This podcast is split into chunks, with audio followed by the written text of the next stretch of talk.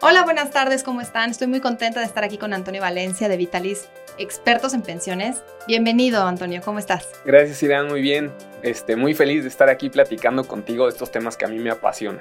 Y la verdad es que para, te estoy escuchando desde el otro día, estamos platicando desde hace muchos días acerca de las pensiones y la importancia de cuidar Em, el dinero para el retiro. Entonces, la verdad me parecen estos temas fundamentales para que todos los jóvenes que nos están escuchando aprendamos de ti y de qué es lo que haces. Cuéntame, ¿qué es Vitalis?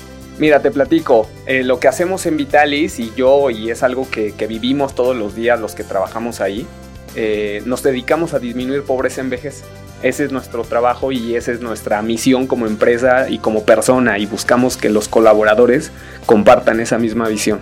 Wow, ¿cómo es disminuir la pobreza en vejez? O sea, porque ahorita estamos viviendo un tema muy importante en México. Entonces, ¿cómo pensar llegar hasta la vejez? Mira, ayudar a disminuir pobreza en vejez hay muchas formas. Sí.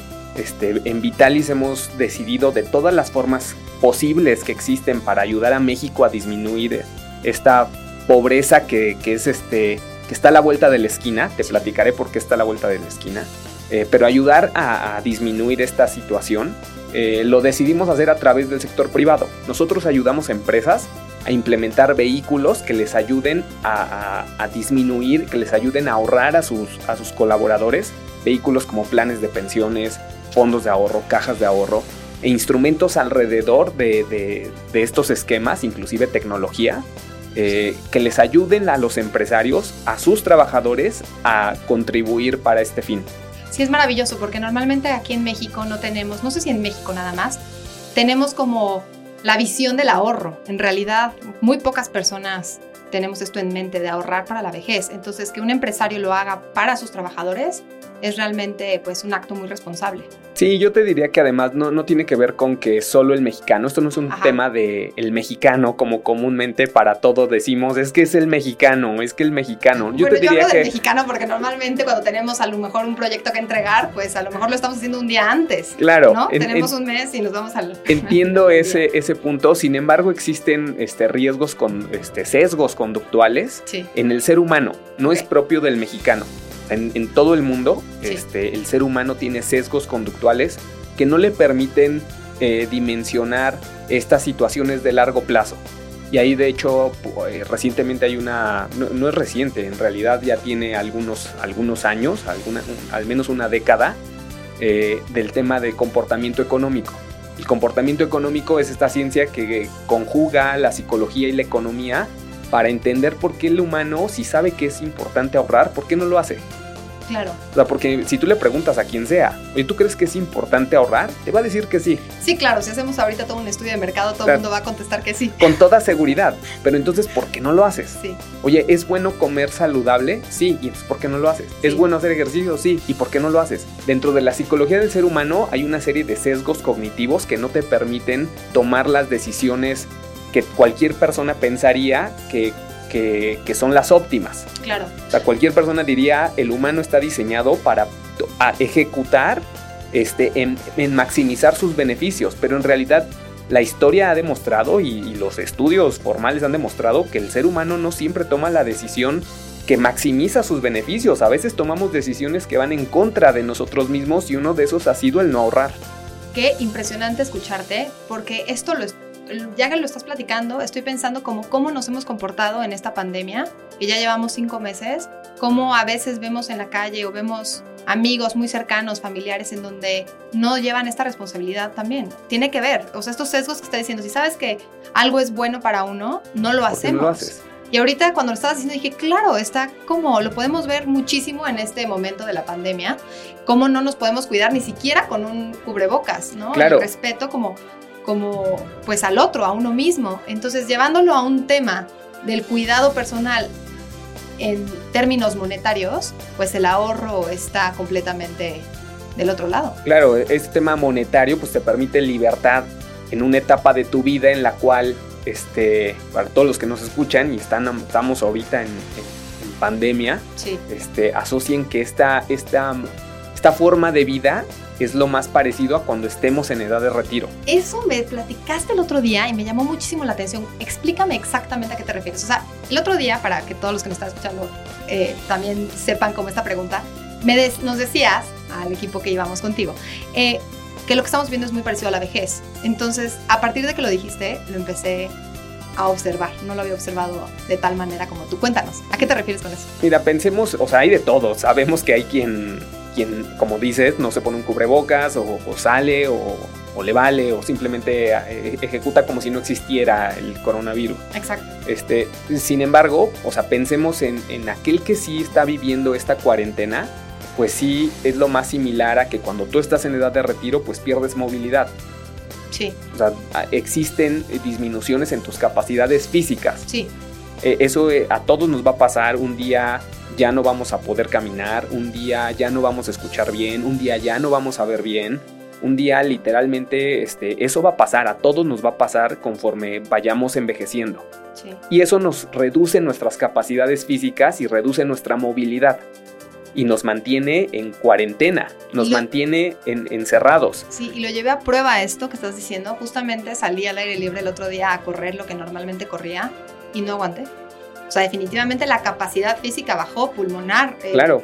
En vez de estarme cuidando, pensé, estoy haciendo todo lo contrario estando encerrada, porque estando encerrada no se puede hacer mucho. Exacto, eso desde el aspecto físico. Sí pero también existe un tema económico. Sí. Y desde el lado económico, pues bueno, habrá quien tenemos la fortuna de tener un empleo, poder trabajar desde casa. Claro. Este, y mantener ingresos al, mismo nivel al, que, al cual estábamos acostumbrados. Sin embargo, hay mucha gente que, que ve disminuido su, su, este, su poder de, de, compra, ve disminuido su acceso a generar recursos. Sí. Porque esta pandemia pues, genera que no pueda salir a trabajar, que los recursos vayan para abajo y también se parece al retiro. Porque cuando te retiras, este, pues si no tienes suficiente ahorro, pues tus recursos van para abajo igual. Y de un día para otro, cuando estás empleado y ganas 100 pesos y cuando te retiras, ahora ganas 40, este, pues ese es tu, si tu pensión es de 40, pues bueno, pues ya de, saque, pues ya tienes tus ingresos disminuidos, que es como lo que hoy está sucediendo. Entonces pierdes movilidad y también tienes una repercusión económica que justo esa repercusión económica hay cosas que hacer. O sea, sí podríamos hoy estar haciendo cosas para no vivir esa disminución eh, en términos económicos cuando estemos en edad de jubilación. Qué maravilla tener esto siempre como muy presente. O sea, desde que lo dijiste el otro día, lo tuve muy presente porque en lo personal, para los que nos escuchan, pues yo no ahorro para el retiro definitivamente no tengo esa conciencia. Digo no ahorro porque en el presente no, espero ya mañana.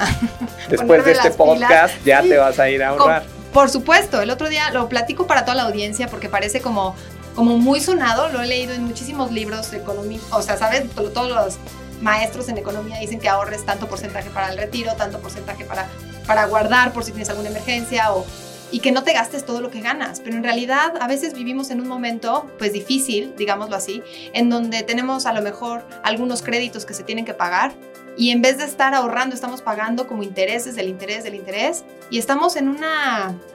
O sea, digo estamos porque sé que no soy la única, ¿no? Como mamá, Exacto. que estamos trabajando, pero también pagando muchísimos gastos.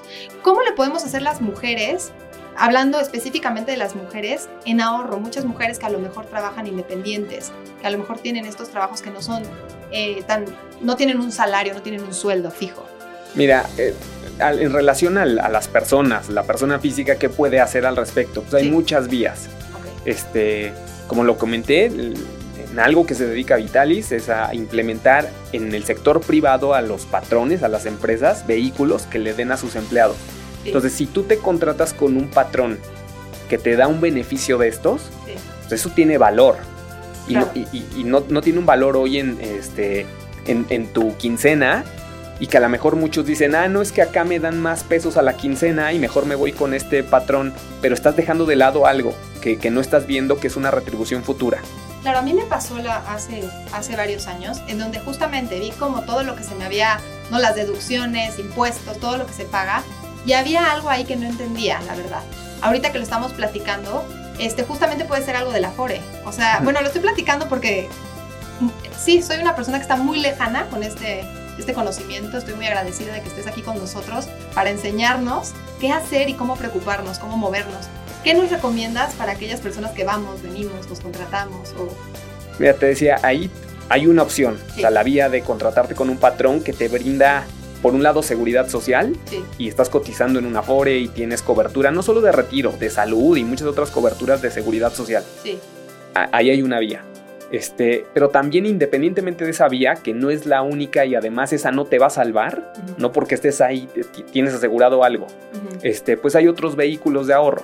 Existen planes personales de retiro que son PPRs, son las instituciones financieras ponen son, son productos que ponen lo- las instituciones financieras a la gente para que ahí ahorren y tienen ventajas fiscales. ¿Estas institu- instituciones financieras son los bancos? Exacto. ¿Solamente los bancos? O hay Exacto, puedes ir con algún banco con compras literal, vas a ventanilla y quieres un PPR, habrá bancos que sí lo ofrezcan, habrá bancos que no. Es un vehículo este, pues, muy fácil y es un commodity, es algo que ya está puesto, es muy fácil de subirse. Entonces eso está, e- eso por ahí hay una, una vía. Ok. Y ahí eh, la pregunta que te tengo es, ¿tiene que ver algo con Hacienda? Por ejemplo, ¿se puede...? Sí, ahí tomas ventajas fiscales. Ok. Ahí, de- hecho, México, o sea, luego para entender las ventajas fiscales. Sí. O sea, México como país tiene un interés porque la gente y sus ciudadanos ahorren. O sea, ¿Ah, hay, sí? hay un interés. Claro. ¿Y, y- y cómo premia ese interés para que los ciudadanos ahorren dando ventajas fiscales? O sea, no te- México no te da ventajas fiscales si te vas a gastar tu cheque y pides una factura en unas cervezas. Sí. Sí. Pero sí te da una, México sí te brinda una ventaja fiscal si ese dinero te lo gastas en un PPR porque estás ayudando a, a- a- a disminuir eh, tu, este, tu disminución de ingresos en un futuro. Y eso le ayuda al país. Qué maravilla escucharte. O sea, Te estoy justo, o sea, escuchando y como- veo la emoción, la pasión y digo, ¿cómo es que, que no nos los enseñan en la escuela? Sí, es, ¿No? es un tema así. co- El entender que como país necesitamos todos Sí, de, de- de- de un buen futuro. sí. Bueno, hay, hay intereses de por medio. Y en esos intereses, los que están así muy fáciles son estas ventajas fiscales. Ya sea a través de PPRs, también los seguros. Te puedes comprar un seguro. Bueno, Sí, hay muchas hay aseguradoras esta de idea, retiro y. A veces que hay aseguradoras de retiro que te van sacando mucho, ¿no? Se ha hablado con muchos, muchas personas que dicen que a veces no conviene, pero Sí, yo creo que tener algo seguro, como un seguro, pues sabes que va a estar. mira, este, yo de profesor eh, soy actuario. Sí, y, y entiendo lo que hay detrás del cálculo de un seguro y, y eso hacemos. Este, cuando a mí me preguntan, es la típica pregunta, oye, ¿sí me conviene este, comprarme un seguro? ¿O qué hago? ¿O ahorro por mi cuenta? ¿O qué hago? ajá. Este, yo siempre les pregunto dos cosas. A ver, lo primero es, eh, ¿tienes la capacidad de ahorrar por tu cuenta? Y, y- y lo que ahorras, ¿no te lo vas a gastar? O sea, ¿tienes esa capacidad de no tocar ese dinero? Si eso es cierto, ahorra por tu cuenta. Si tú Pero te vas a poner a ahorrar, Porque por más que uno se crea con la voluntad, si pasa algo, ¿no? Si hay una emergencia, normalmente ese dinero se toca. exacto. Entonces, si tienes una emergencia y, y no vas a tener la, la, capacidad religiosa de, de- de no tocar ese dinero, Sí, este, un seguro, digamos que te estás obligando a hacerlo. ok. Cuando entras a un seguro, pues tienes que pagar una prima y tienes Sí. que pagar, este, pues el, el- lo El que tengas servicio. que- el servicio y de alguna manera ya estás obligado a hacerlo. Sí, Eso te obliga y en ese sentido eso es muy bueno. Sin embargo, yo como actuario a mí me parece que el- esos productos son caros. Si tú tienes la posibilidad de hacerlo por tu cuenta y ahorrar, y este, hay muchas, muchas otras vías, la misma Fore te permite ahorrar, este, y otros vehículos. Eh, si tú tienes esa capacidad, mejoraslo por ahí. Este, si no lo vas a hacer, Sí, mejor vete por el seguro. aunque pagues porque te hagan ahorrar, porque Claro. literalmente algo así estás haciendo. Sí, Estás comprando loco, un seguro Sí. para que y estás pagando para que te obliguen a ahorrar. Sí. Pero peor es no hacer algo. Claro. Yo te quiero preguntar, Antonio, ¿cuánto debería de ahorrar? Ya que no he ahorrado en toda mi vida para el retiro, ahorré en una ocasión y como dices tú, no tuve la voluntad, tuve una emergencia y en ese momento se fue a la emergencia. Lo perdí todo, digámoslo así. El Eh, retiro también es una emergencia, ¿eh? Más sí. bien es que no has conceptualizado, no has conceptualizado que es una emergencia. Estas pláticas me parecen fabulosas, no creo que sean coincidencias, como que me lo grabe. Y creo que para todas las que nos escuchan, todos los que nos escuchan, es muy importante escucharte. Porque estando presente, les platico a los que me están oyendo, estando presente contigo dije tres o cuatro veces lo mismo. Como si yo ahorré y me salvo de una emergencia, como no entendiendo, y tú me volvías a decir la otra información, y hay esta resistencia que yo creo que es la resistencia del ser humano, pero es mi propia resistencia en donde no pude ver qué me estabas diciendo. Ya pasando las semanas, estudiando mucho más al respecto, viendo lo que es un PPR, ¿no? Como, como empapándome un poquito más del tema, me di cuenta que todo lo que estaba diciendo en nuestra plática, pues era de oso. Una mujer que, dice, que le está diciendo a su amiga, sí, yo, Rey, me funcionó porque lo, lo, hice en una emergencia. En realidad no era ese el sentido de nuestra plática. En, La plática era para... En realidad nos estábamos conociendo, no estábamos publicando nada. Fue un gusto conocerte ese día, porque hoy que estamos en podcast, puedo em, dar mi punto de opinión, todo lo que aprendí con la media hora, la hora que estuvimos juntos y poder expresarle a todas las mujeres que nos escuchan, todos los empresarios que nos están escuchando también, la importancia de cuidar a nuestros trabajadores, todas las mujeres emprendedoras que están abriendo sus negocios también, cómo cuidar siempre a la gente que trabaja con nosotros. Es muy importante esta responsabilidad y cuidarnos. Claro, mira, ahí este, digo, hay alrededor de las pensiones hay, muchas aristas. Sí. Es, es, muy amplio el espectro. Hay desde quien tiene seguridad social. Sí. Hay quien no tiene seguridad social siquiera, que, que nunca ha cotizado ningún sistema, no tiene una protección. Sí.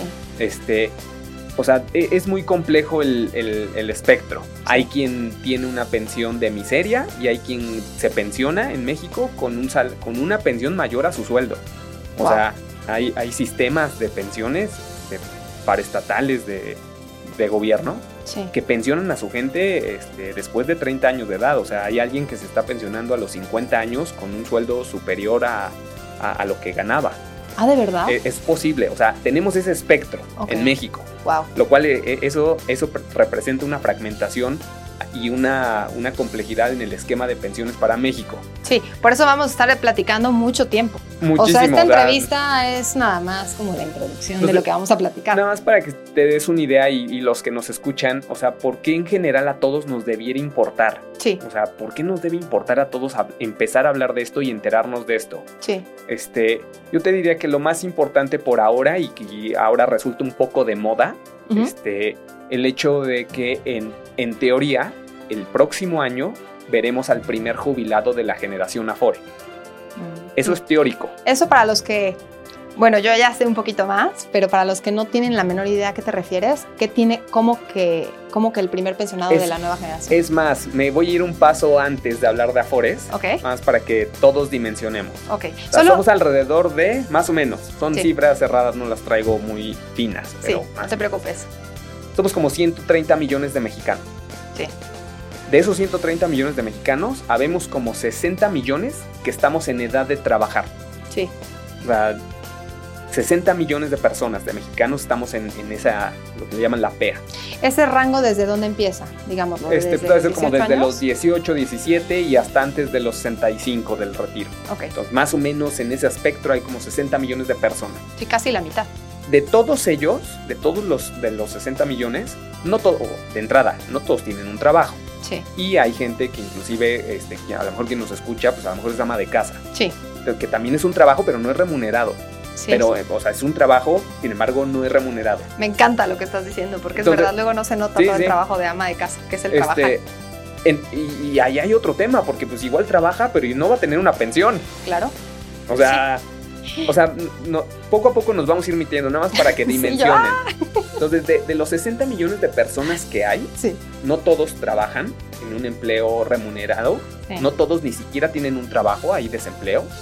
Este, y para que se den una idea, de ese, de ese 100%, ahora hablemos del 100% de, los 60. De los 60, de ese 100%, 60% no cotiza en ningún sistema no tiene una cobertura de seguridad social. Es decir, no tiene un patrón que, le, que lo inscribe en el IMSS o en algún otro sistema. No solo existe el IMSS. Sí. Hay otros sistemas, para, como por ejemplo el ISTE, que son para los trabajadores que, se, que están en el gobierno federal, trabajadores del gobierno, u otros sistemas, sistemas privados como universidades, como eh, sistemas estatales, del ISTE, como paraestatales, CFE, Pemex, hay otros sistemas de cobertura inclusive los, militares tienen su propio sistema, el ISFAM, este, hay varios sistemas, pero del 100% de esos 60 millones, del 100%, el 60 no tiene nada. Nada. O sea, ese 60%, todo lo que pueda hacer para su retiro es porque lo ahorró y lo puso él. digamos que alrededor de 33 millones de mexicanos. Más bueno, más o menos, ¿no? Más o menos, más o menos. 35, Exacto. Del otro, de la otra parte, del otro tercio. 20 millones, o sea, más o menos un- uno de cada cinco trabajadores de la PEA, 20 millones, estamos bajo la cobertura del IMSS. Sí, Es decir, trabajamos para un patrón sí. y el patrón paga cuotas de seguridad social al instituto de cobertura que es el IMSS Sí. y ese instituto de cobertura del IMSS eh, nos, nos- hay dos generaciones. La, la que le llaman Ley 73, ley anterior, y la, La la que le llaman Ley Afore. Ok, digo la bonita porque bueno, ya que Este, escuchemos van de- a ver por qué está tan bonita De- una. depende quién, depende bonita para quién, bonita para el trabajador y no Claro. tan bonita para el país. Ajá, Porque, exactamente. porque al final alguien lo paga. Sí, sí, exactamente. y- también sí, me pongo otra vez toda seria, tienes Sí, toda la razón. O sea, Porque, porque cuando Sí. hablamos de, de que, bueno, pues la generación Ley 73 pues, le va mejor como individuo, pues es, es cierto. sí. Y eso, eso es real. Este, sin embargo, ese dinero, ¿quién lo da? Pues nosotros con los impuestos. Claro. O sea, no es que exista el gobierno, no tiene una máquina para hacer billetes y con eso pague. No, el gobierno a través de los impuestos levanta dinero y Sí. con eso paga. Ok, Entonces, el gobierno México, igual para tener una idea, sí. México, su presupuesto de gasto al año es de 6 millones de millones de pesos. Es decir, 6 billones. Wow. Eso tiene México para gastarse. ¿De dónde saca ese dinero México? Pues de los impuestos. impuestos. ¿Y quién da ese dinero? Pues Nosotros. nosotros. Entonces, de 6 billones de pesos que tiene México para gastarse, Sí. un billón lo gasta en pensiones Órale. al año. Ok. Un billón, un millón de millones paga Sí, en sí, sí. pensiones. o sea, esos números ni siquiera en papel. no, no, los o sea, no, no, no lo No, o dimensionas. sea, los pones los ceros. no ceros, lo dimensionas. ceros. Un poco acá la idea no es que dimensionen esto, sino que entiendan que, que el que haya una generación que tenga mejores beneficios como individuo, pues está bien, pero sin embargo alguien paga eso. ¿Y quién es el que lo paga? No, no lo paga el gobierno. El gobierno no tiene una máquina Claro. que hace papel y paga, no. El gobierno levanta dinero a través de la recaudación de impuestos Sí, y lo redistribuye sí. y entender que de todo lo que se levanta de impuestos, el 18%, que es un, un billón de los 6 billones, Ajá. se va a pensiones. Y eso va a crecer. Porque vamos a vivir Eso, más, Sí. porque la pirámide demográfica está cambiando, Sí, sí. este, las estructuras familiares cambian. Sí, ya estaba escuchando que hay una cuarta edad. Pues Exacto. está la tercera edad que creo que es contemplada de los 60 y bueno, tú me dirás mejor, de los 60 a los 75 creo.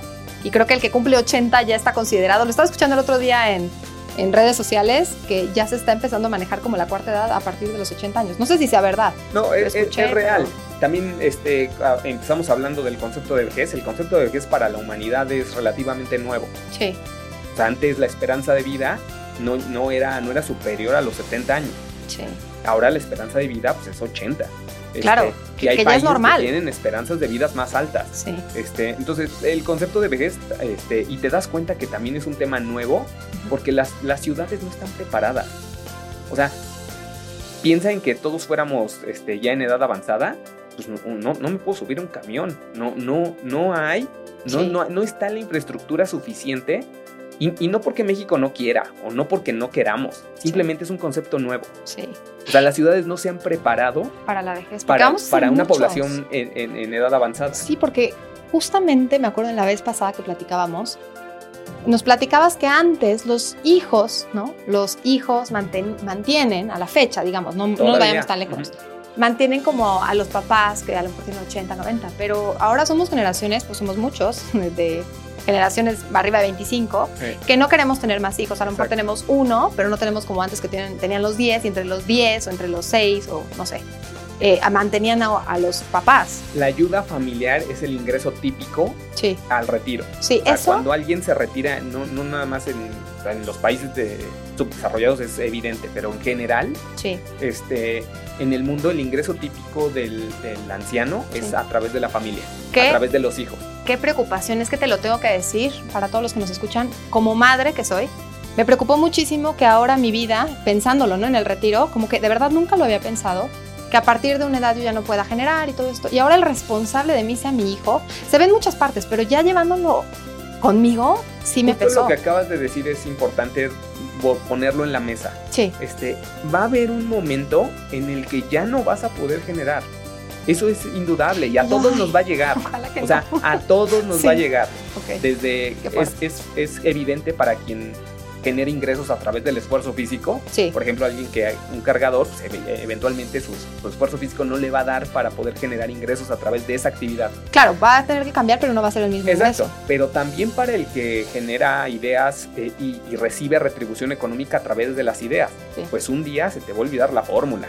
Un día se te va a olvidar este el proyecto. O sea, no, es normal. Sí. Y eso a todos nos va a pasar. Sí, no es para tener miedo, sino para saber, no, Que va a llover y hay que ponerse pues las botas de lluvia, como digámoslo así. Como, este virus de pandemia, pues, esta situación de que un día no vamos a poder generar ingresos aunque queramos, sí. a todos nos va a llegar. Qué impresionante. Entonces, e, e, es complejo este tema, o sea, eh, acá dimensionar el hecho que eso conforme vayamos avanzando en el tiempo estamos destinados a eso. Sí. No es para asustarse, hay tiempo. Este, mientras más joven es mejor. Sí, yo tenía esa pregunta. ¿Cuánto tengo que ahorrar? Eh, ya soy mayor a 30 años, no voy a decir mi edad exacta, por eso de los curiosos. Eh, ¿Cuánto tengo que ahorrar si nunca he ahorrado? Esa es una pregunta muy compleja. este, es, muy compleja, no tiene, este, no tiene una respuesta universal. Eh, los esquemas de ahorro conciben varias fuentes de ingreso. Es decir, cuando tú estás en edad de retiro, te concibe en un sistema que, el gobierno, que, la colectividad del gobierno te dará una pensión. Algo que hoy existe, es la, eh, hoy ya en México se reformó el artículo cuarto constitucional eh, en este año. Eso es un gran avance para México, donde se le da en la constitución, imagínate, en la constitución no había un artículo que le diera el derecho al adulto mayor de tener una asistencia. Ya hoy ya pasó. Qué bueno. Este, o sea, es impresionante que hasta hoy este, se llevó la conciencia, sí. Bueno, hoy ya está. Y bueno, eso da un ingreso a, la gente en edad de retiro. Pero también está lo que tú ahorres por tu cuenta. También está si te empleaste con un patrón. Estos esquemas que en Vitalis ayudamos a poner, este, que también te da retribución. También está la seguridad social, está la familia está, hay muchas fuentes de ingreso. Entonces, no es como que yo le pueda decir a alguien, ahorra tanto y con eso la vas a hacer. Porque yo no sé su caso. O sea, son muchas las fuentes de ingreso que podría tener edad de retiro.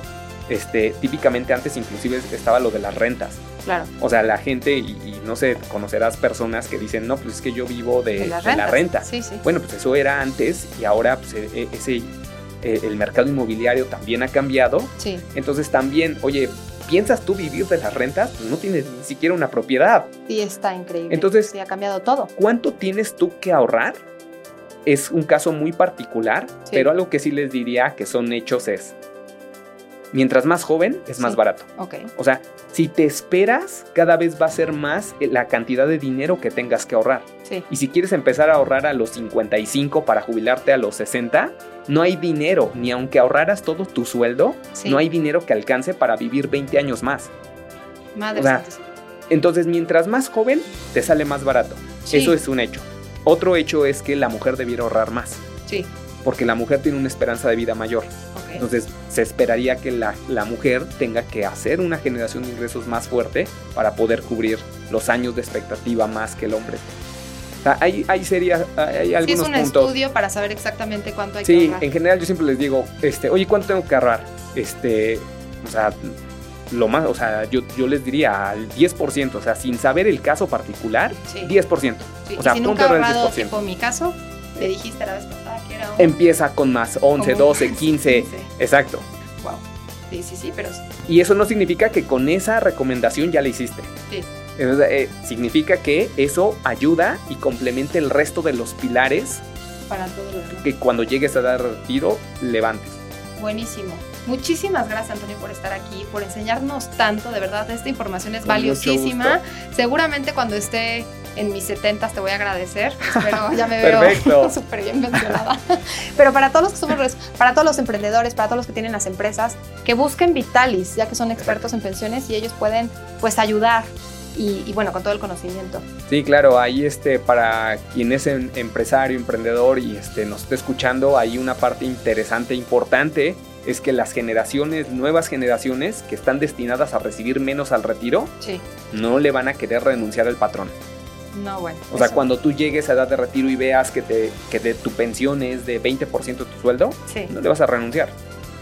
Simplemente, o sea, pues a ver, que me corran. Sí, hasta los 90 años vamos a estar trabajando en las empresas. Y las empresas, y el patrón pues tiene ese problema, no puede mantener una nómina que otra vez no es mala onda, en detrimento de la productividad, porque perderemos productividad por la edad avanzada. Sí. Entonces el patrón no puede mantener una nómina de, de población envejecida que cada vez es menos productiva. No por mala onda, es simplemente este... Igual nosotros no vamos a ser tan productivos, entonces el patrón se verá en la necesidad de hacer un despido. Entonces, para todas las personas que nos están escuchando, ya seas patrón, patrona, ¿no? Emprendedor, emprendedora, quieras poner un negocio, lo importante que es cuidar a nuestra gente, a nuestro México también, a todas las familias, que busquen Vitalis el día de hoy para que el día de mañana estemos mucho más tranquilos. Hasta como responsabilidad social. Sí. De verdad, si, eh, o sea, una empresa, este, si después en el futuro tiene una población envejecida sin dinero, ¿a quién le va a vender? No, hay que buscarte es- es un hoy. tema- Ya, o sea, hasta se me puso la piel chinita para los que nos están escuchando. Luego hay informaciones en donde caen muy pesado. Entonces yo quisiera preguntarte de nuevo, porque me encanta la respuesta y para todos los que nos están escuchando. Cuéntame, Antonio, ¿a qué te dedicas? A disminuir pobreza en, en México. Wow. Y eso también lo hace Vitali. ya que Así es, o sea, es la, es la misión de Vitalis y en lo personal y los que trabajamos la vivimos ahí. E invito a los que nos están escuchando a que hagan su, su parte de disminución de pobreza en vejez, porque hay muchas formas, hay Sí. muchas formas de disminuirla. Este, habrá quien se dedica a otros sectores, nosotros escogimos ayudar al sector privado a implementar vehículos Sí. que, que finalmente acaban repercutiendo en disminución de pobreza en vejez. Pero Qué hay maravilla. muchas formas de, de ayudar a este tema. Es mara- maravilloso que estás haciendo esto, tanta conciencia, ¿no? Dando clases también. ¿Dónde das clases? en la Facultad de Ciencias. Este, estas mismas cuestiones a actuarios de último semestre, planes privados de pensiones, este, que ahora estaremos dando en línea Qué todo el maravilla. semestre. Wow, es que aprenderte de verdad es lo máximo. Para todos los que nos están escuchando, si tienen preguntas, también nos pueden escribir, ya sea Vitalis directamente, nos pueden escribir también en un post MX. Y nosotros vamos a resolver las dudas, nos vamos a poner en contacto, vamos a estar Perfecto. haciendo estos podcasts, videos, para que todos los que estamos, como dices tú, laborando, estos 33 millones de mexicanos, Sí. estemos conscientes de qué está pasando y cómo tenemos Sí, que sobre y cómo todo tenemos que cuidarnos. Lo yo le digo a los alumnos es, eh, se vuelve responsabilidad social nuestra cuando sabes esto. Claro, Una vez que lo sabes, eres responsable de decirlo. claro. No puedes no decirlo cuando lo sabes.